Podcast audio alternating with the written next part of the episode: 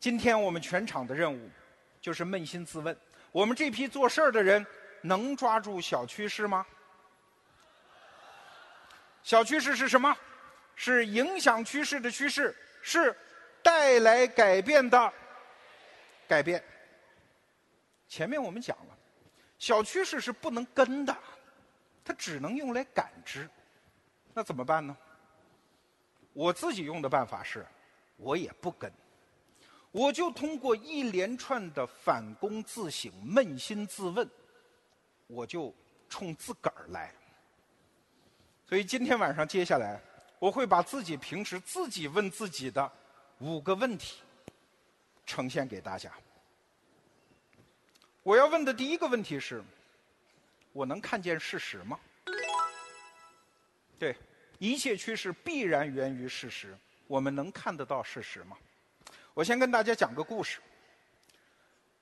这是梁宁跟我讲的。梁宁二零一八年去大学校园做了一个调查。主题是什么样的女生会去整容？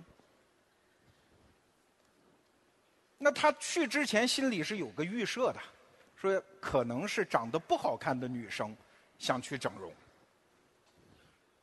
我也是这么预设的，但是梁宁多聪明啊，那情商多高啊！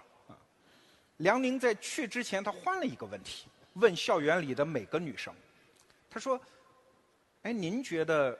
长得不好看的人会自卑吗？你猜他得到什么答案？无一例外，所有的人都回答他说：“我长相中等偏上。”我怎么知道长得不好看的人心里是这么想的？无一例外，你在网上也经常看到这样的现象。很多人发帖子，只要提到自己的相貌，往往都会加一句叫“楼主素颜七分，妆后八点五到九分”。我听完梁宁说这个段子之后，我才知道原来这么多人跟我一样都是相貌中等偏上。你看这个故事说明什么？我们的五官的比例，我们的身材的尺码，这是真实世界的事儿。但是我们每个人都觉得自己相貌中等偏上，这可就是感觉世界的事儿了。这中间你不觉得是有一条鸿沟的吗？这一条鸿沟还在继续扩大，为什么？有两股势力把那个河岸在往两边拉。站在这边的是谁呀？咱亲妈、咱男朋友、女朋友、配偶、服装店的导购，还有美颜相机，他们总想告诉我你挺好看的。而在这条鸿沟的另外一边呢，世界和真相也在拼命的往后躲，不让我们知道。我举个例子，经常有人说罗胖，我能不能去你们公司去参观一下？不是我不欢迎大家来参观，但问题是，我们公司能让大家看到的就三个东西啊：桌椅板凳、电脑设备，还有一堆你不认得的人。您来看啥呢？我没什么可藏的，但是我们公司的真相，我想让你看，我没法让你看得到啊。我们公司的真相，它藏在一些一点都不神秘，但是很隐秘的地方。什么呀？会议交谈、确认过的眼神、邮件组、微信群，就在这些地方。世界的真相躲得我们越来越远。所以你看，一边是人类拼命的努力扭曲事实，一方面是世界拼命努力在隐藏自己。真实世界和感官世界。它就是这么在分裂，可能会有人说，分裂就分裂了吧，不是一直如此吗？有什么了不起？好，下面我就跟大家说一件事儿，这件事儿我从来没跟陌生人说过。谁听了我下面这件事儿啊，是因为是丢人的事儿，谁听到了，谁就算是自个儿人了哈。去年的时候。有一天，不知道怎么就突然叫福至心灵，鼠胆大震，脑子一热，我们出现一个想法，说我们公司能不能到春晚去做个广告来？这想法一出来，我们几个合伙人越想越奋越兴奋，因为我们是知道央视春晚做广告的效果很好，所以我们特别认真，下了好大的决心。我们先去公司账上看了看，把每一个钢镚儿都数了数，觉得还可以，够得上那个入门的门槛。然后我们还怕央视不待见我们，我们想了几个非常好的创意，然后就去了。央视广告部的领导接待了我们，人家很客气，给我们泡了茶。但是话里话外就一个意思，就是不接你这一单。给多少钱不接？你想，那我什么心态？一定是觉得哥们不差钱啊。后来啊，是被我的上进心给逼急了。人家跟我说了实话，说振宇啊，特别感谢啊 对我们的信任。但是呢，你作为一个互联网公司想上春晚，它得有一个门槛你得过了才能谈。什么门槛呢？您这个产品日活得过一个亿。他说：“不是我们刁难你啊，你不过一个亿，春晚的广告播出来你就知道了，你公司的服务器瞬间就会崩掉。你崩掉了，我们对全国观众也没法交代，你说是不是？这就给我一口气憋那儿了。这个标准确实很简单，但是我也确实达不到，对吧？所以只好扫眉大眼回去了。过了两个月，央视春晚招标揭晓，夫妻。”果然是一家日活过一个亿的大公司，谁呀？天猫、阿里巴巴。对啊，人家那双十一都经历过了，那肯定没问题啊。所以我们知道，央视的领导没有糊弄我。又过了两个月，春晚开播了，一开播那个瞬间，你猜怎么着？淘宝崩了。那个时候我才知道，央视的领导有多么的爱护我。我躲过了什么？有那么一句话说得好，说世界上最悲惨的事儿是钱花没了，人还在。但那一天我才知道，世界上最悲惨的事儿是自己花光了自己的钱，把自己的产品搞崩了，人还在。那我们就回到二零一八年的春节，我们看看那天晚上到底发生了什么。事后我看到淘宝的人自己的总结，他们其实知道春晚的流量很大的，他们做了各种各样的准备，而且为各种危机情况、极端情况做了准备。最后决定稳妥起见，在二零一七年双十一的容量的基础上再加三倍，行了吧？可是春晚当天呢？登录的实际峰值是二零一七年双十一的十五倍，所以他们团队最后感慨说：“我们对于春晚的力量一无所知。”这就是我震惊的全部吗？不是，那天晚上淘宝的客服电话被打爆了，有三分之一的客服问题。说我买了东西，我怎么填地址啊？说明这是春晚把中国社会结构当中从来没有接触过互联网电商的一帮人给翻出来了。更让我震惊的是，这些问怎么填地址的人，他往往说得出自己是哪个省，也说得出自己是哪个村儿，但是说不清楚自己是哪个市的。客服小姐也很崩溃啊。这个情况其实我们大家都能理解。比如说，你到一个外地出差，你住了一个酒店，你确实知道你在哪个市，你也知道你在哪个酒店，但你通常搞不清楚自己在哪个区，对吧？这就是那帮人的情况。所以，一次春晚把大量中国社会其实没有怎么离开过自己故乡的人，给拱到淘宝这儿了。这就是三个大公司。春晚、得到和淘宝的故事。故事说完了，我们来看看我们遭遇了什么。至少在我身边，很多人觉得那双十一嘛还是要参与一下的，即使不买，起起哄也是要关注一下的。很多人告诉我，现在没有什么人看春晚了。那这是事实吗？事实是，看春晚的人比关注双十一的人要多得多得多得多得多得多。这个真相，你要是看不到，你会把自己服务器搞崩的呀。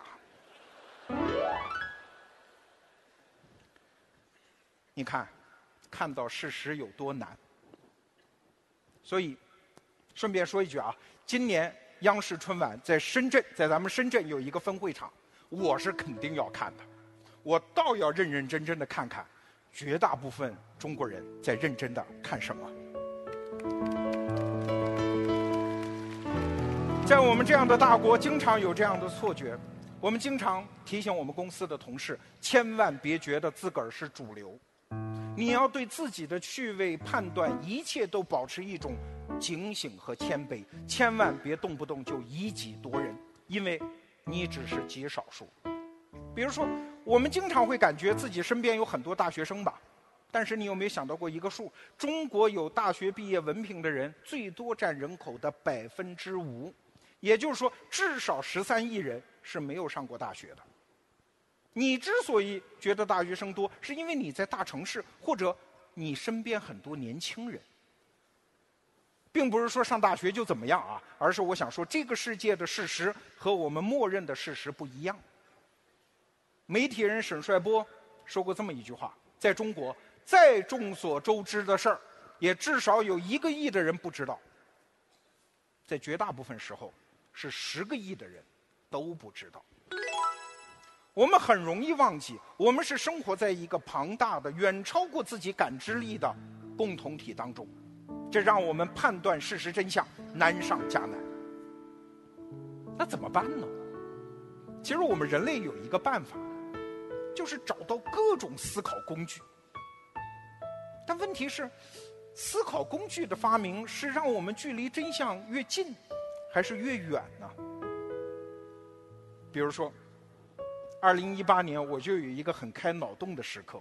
我们来看看思考工具到底让我们和真相之间的关系变成了什么。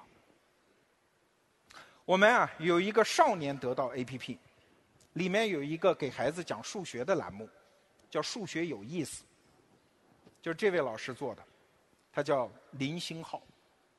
林星浩老师在这个专栏里面问了我一个问题，说：“请问等号是什么意思？”不等号是什么意思？考小孩子呢？等号就是左右完全一样的意思呗。他说不是。等号的意思是，有些东西不重要。一个苹果加一个苹果等于两个苹果，意思是这两个苹果之间的差异不重要。一加二等于二加一，是说总数才重要，次序不重要。你家三个人，我家三个人，加起来一共六口人，说的是规模才重要，具体的关系不重要。如果我跟你说，你找到了一份好工作，就等于收入不愁了，这就是说收入才重要。你喜不喜欢这个工作不重要。你看，等号是不是有这么个潜台词啊？有些东西不重要，所以我们看等号，它就是左边是事实。右边可能就是根据某种原则的抽象了，一抽象之后，真实世界的很多东西就被丢掉了。所以你看，我们这一代人从小读书明理，我们认识了多少像等号这样的东西？我们认得的每一个字，读的每一本书，懂得每一个道理，受的每一次教育，都在认识和等号类似的东西，就是思维工具。思维工具的本事都是把这个世界抽象化的过程，而这个过程中有大量的东西被丢掉，这就是人的宿命。我们的心智成长就是伴随着这个一边得到一边丢掉的过程。顺便剧透一下，刘润老师正在为我们的得到 APP 做一门新课，还没有上线，叫商业洞察力。他跟我聊起这门课的设计的时候，他讲了一句话，说不抽象，我们就无法深入思考。但是要点来了，不还原，我们就看不到世界的本来面目。刘润老师这门课就是要开发给有洞察力的人，希望洞察世界本来面目的人。刘润老师这句话的前半句我们很陌生，因为我们从小受教育受的都是这个，不抽象就无法深入思考。但其实不还原就看不到本来面目，这一点是没有地方可以学的呀。但是这个还原能力重要的不得了。我打个比方你就明白了，比如说男女两个人要相亲，介绍人掏出一张纸条，上面写着对方的所有抽象数据，他身高、体重、学历、长相、照片，你要什么数据给你什么数据。那请问你能决定跟他结婚吗？当然不能，你怎么也得见个面处一段，然后你才能做决定吧。所以抽象和还原。这两件事情同等重要，重要到什么程度？我举个例子，比如说扶贫，在抽象世界里，扶贫这件事儿，那不是太简单了吗？有人缺钱，给他钱啊。顶多我们说，我们来找一些人的这些家庭收入情况的数据，我们来确立一个扶贫的标准，顶多就是干点这事儿就可以了。但是。在这个逻辑里，唯一的难题就是钱不够用，这是抽象世界给我们的答案。但是在真实世界里，事情绝不这么简单。如果你是一个扶贫干部，你通常面对的问题是这样的：比如说一家人，他收入高于贫困线，但是家里有个瘫痪的病人，请问你要不要把他纳入扶贫名单？还有一家人，收入低于贫困线。但是家里三个壮劳力天天在家打游戏，请问你要不要发给他扶贫款啊？还有一家人，今年的收入突然涨了一些，超过扶贫线了，但他可能是因为，比如农产品价格上涨这种偶然性因素，请问你要不要把他们家从扶贫名单上给划掉啊？全是这种问题啊！你看，我们必须把那些抽象的扶贫政策还原为每一个家庭的现实，我们才能开展工作。所以，中国的扶贫工作已经到了最后的攻坚阶段，剩下更多的全是这类问题。所以，你看，现在我们得靠什么？我们就得靠扶贫一线工作者把抽象原则还原为真实世界的能力呀。靠善良是没用的呀。仅靠善良没用，我们还得加上智慧。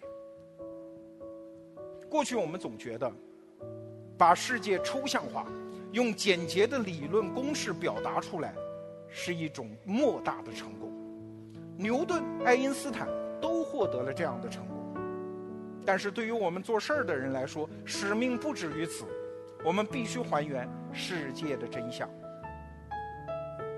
还原能力，就是我们戴上一副看清世界的眼镜儿戴上这副眼镜儿你评估很多价值的那个标准就会变。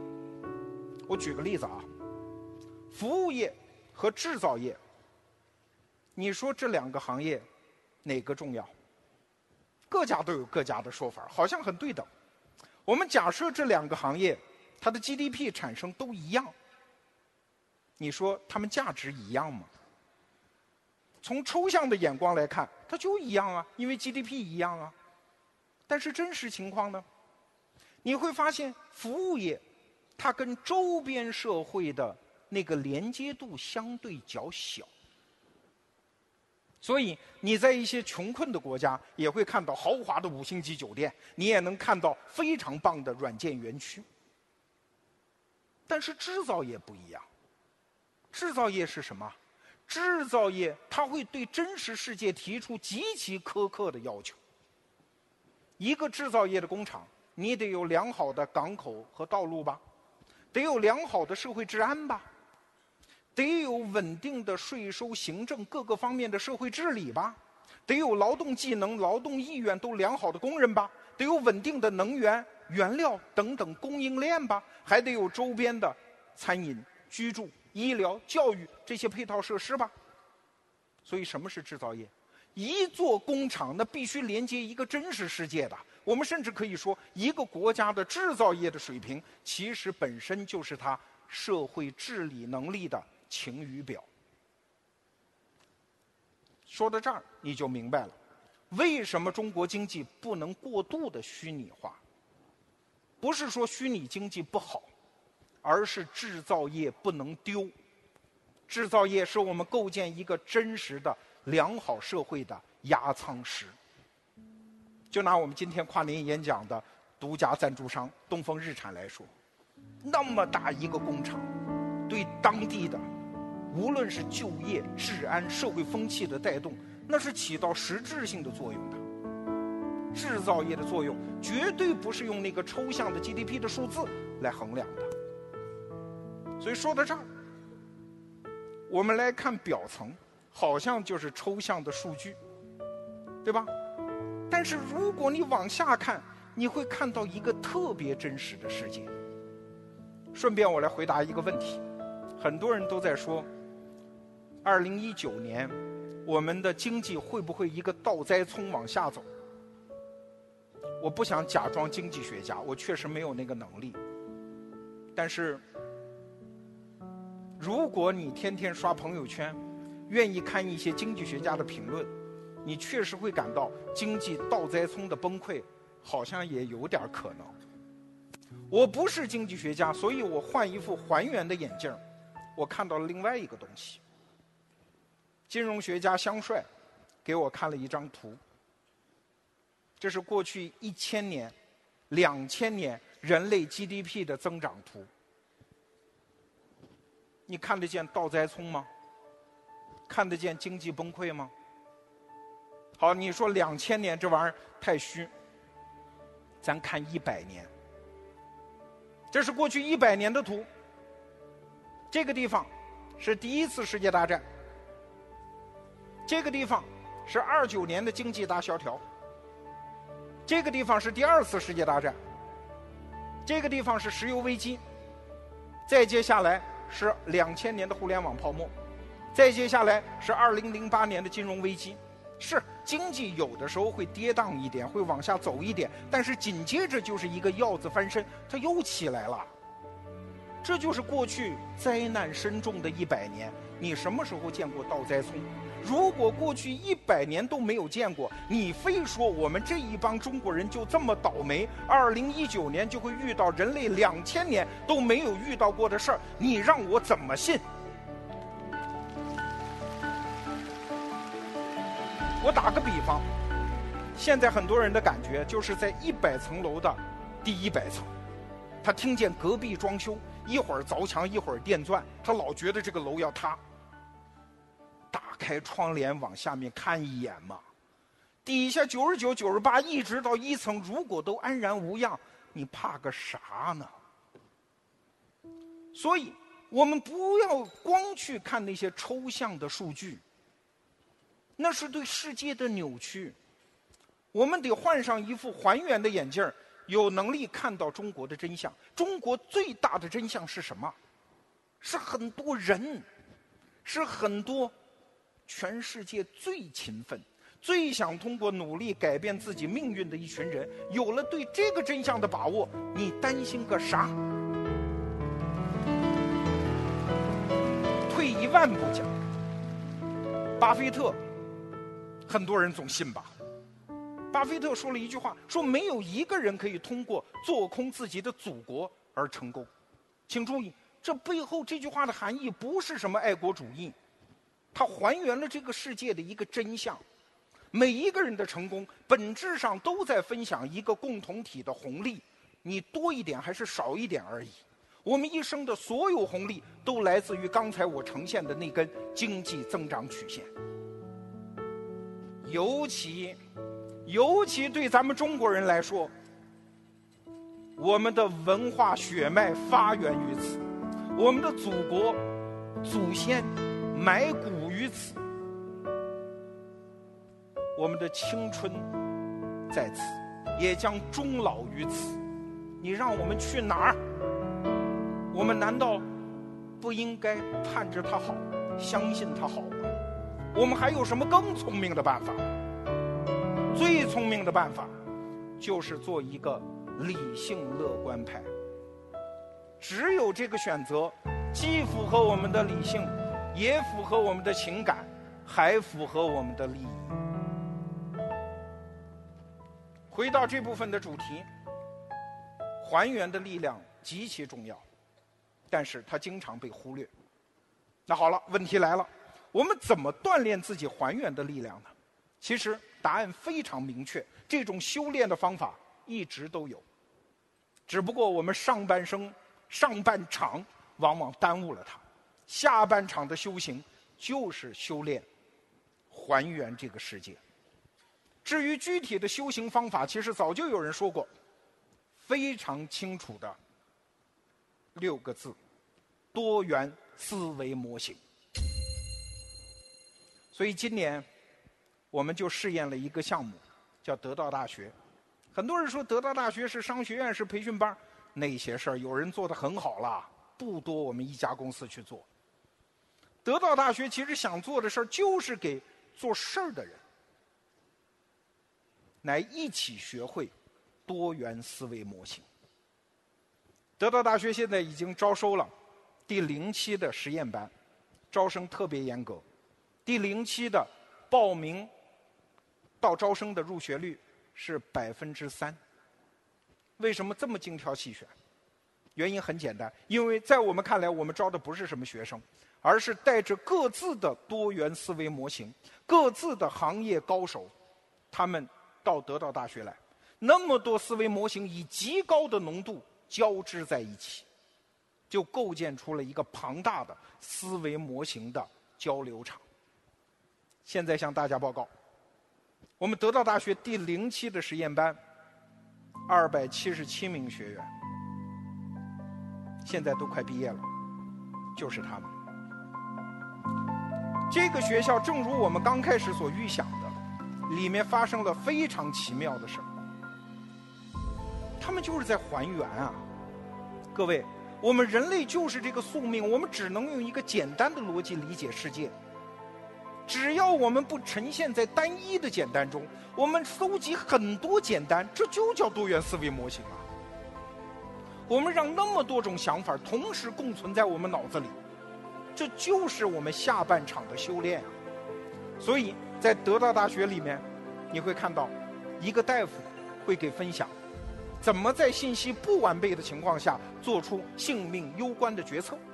一位特种兵会分享怎么建立集体心流，打造一个有战斗力的组织；一位核电站的总工程师会跟你分享怎么打造一个规模庞大而又风险巨大的超大型工程；一个研究精益管理的工程师会跟你分享他怎么用精益管理的思想来改造一家兰州拉面的夫妻老婆店；还有一位火箭工程师会跟你分享怎么用湍流的理论来预测股市。平时这些人的想法都在你的视野之外，但是在得到大学，他们会带来彼此各自在职业中养成的思维模型，互相享用，彼此嵌入。好了，还记得我一开始提出来的那个问题吗？为了抓住小趋势，我们能看得到事实吗？说到这儿，我们可以回答这个问题了，能。只要你掌握了多元思维模型，得到大学能招收的只是一小批人，但是多元思维模型这个自我修炼的方法，我已经展示给你看。说到这儿，你就明白了为什么我特别喜欢作家菲茨杰拉德的那段话：一个人能同时保有两种截然相反的观念，还能正常行事，这是。第一流智慧的标志。